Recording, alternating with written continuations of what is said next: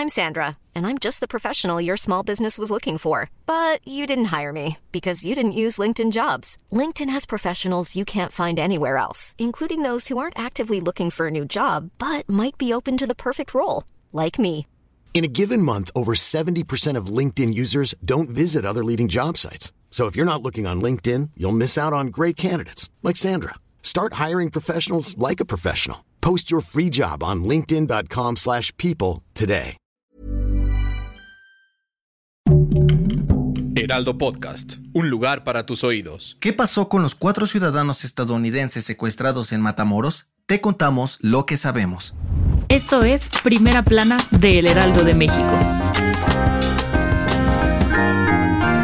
Apenas ayer te contábamos que cuatro ciudadanos estadounidenses habían sido secuestrados en Matamoros, Tamaulipas, y que las autoridades gringas y mexicanas estaban trabajando para encontrarlas. Pues este martes, en plena mañanera, el gobernador de Tamaulipas, Américo Villarreal, le echó un telefonazo a AMLO para decirle que ya los habían encontrado aunque dos de ellos fueron hallados sin vida, uno herido y otra más con vida. De acuerdo con los reportes oficiales, los norteamericanos fueron encontrados en una casa cerca de un lugar conocido como La Lagunona, en Matamoros, y eran cuidados por un joven de 24 años que fue detenido ahí mismo. Después de este anuncio, el cabecita de algodón y la titular de la Secretaría de Seguridad y Protección Ciudadana, Rosa Isela Rodríguez, dieron a conocer que las agencias de seguridad y justicia de ambos países trabajaron en conjunto para localizar a los estadounidenses. Sin embargo, aún tienen un pendiente, detener a los responsables. Ante esto, la funcionaria aseguró que las investigaciones para lograrlo continúan en ambos lados de la frontera y que así el caso no quede impune. ¿Crees que lo consigan?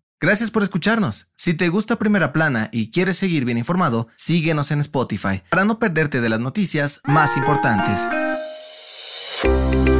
Vacantes abiertas. En abril, Lorenzo Córdoba, Adriana Margarita Favela, José Roberto Ruiz y Ciro Murayama dejarán su cargo como consejeros del Consejo General del INE, por lo que ya empezó el proceso para encontrar a sus reemplazos. Este martes, 508 aspirantes a ocupar una de las cuatro sillas llegaron tempranito a la Cámara de Diputados para presentar un examen de 80 preguntas sobre conocimientos constitucionales, gubernamentales, electorales y de derechos humanos. De acuerdo con el proceso, solo la mitad de las personas con puntajes más altos avanzarán a la siguiente ronda, en la cual el comité técnico de evaluación va a determinar qué tan buen candidato es cada aspirante. Los elegidos tomarán su puesto como consejeros el próximo 3 de abril. ¿Quiénes serán los ganones? En otras noticias, este martes se registró un incendio en la plaza comercial Forum Buenavista en la CDMX, el cual fue provocado por un cortocircuito en uno de los locales. De acuerdo con Protección Civil, el incidente obligó la evacuación de 300 personas y dejó un saldo de 6 personas lesionadas por intoxicación, quemadura y cortadura. En noticias internacionales, la ONU, el Banco Mundial, la Unión Europea y el gobierno de Turquía publicaron una evaluación conjunta en la que estimaron que se necesitarán más de 100 mil millones de dólares para reconstruir las zonas que resultaron damnificadas tras los terremotos que sacudieron al país en febrero. Distintos países se reunirán el próximo 16 de marzo para intentar juntar ese dinero y ayudar al pueblo turco. Y en los deportes, les cae la voladora. De acuerdo con reportes de medios internacionales, la Fiscalía de España denunciará al Barcelona por los supuestos pagos millonarios a un exárbitro entre el 2001 y el 2018. Las autoridades acusarán al club catalán por corrupción, irregularidades fiscales y fraude en el ámbito deportivo. El dato que cambiará tu día. Algunas prendas y colores se han convertido en uno de los elementos más importantes en las marchas del Día Internacional de la Mujer y la lucha feminista. Es común ver a miles de ellas con pañuelos verdes o morados, pero ¿sabes qué significan? Por un lado, el pañuelo verde, que generalmente va atado a las muñecas, representa la lucha por garantizar los derechos reproductivos de las mujeres, como el aborto legal y seguro. Este fue usado por primera vez en Argentina a principios de los años 2000 y después se extendió al resto del mundo. El color morado fue adoptado por las sufragistas británicas a finales del siglo XIX y principios del siglo XX, como símbolo de solidaridad y resistencia contra la discriminación de género y la violencia hacia las mujeres.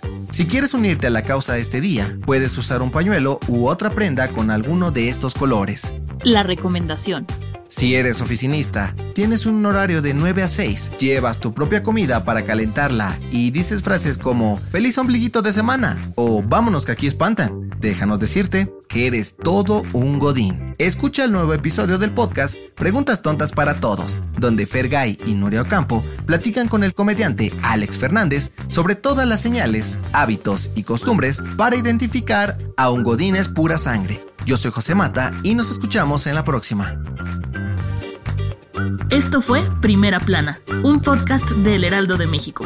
Encuentra nuestra Primera Plana en el periódico impreso, página web y ahora en podcast. Síguenos en Instagram y TikTok como El Heraldo Podcast y en Facebook, Twitter y YouTube como El Heraldo de México. Hasta mañana.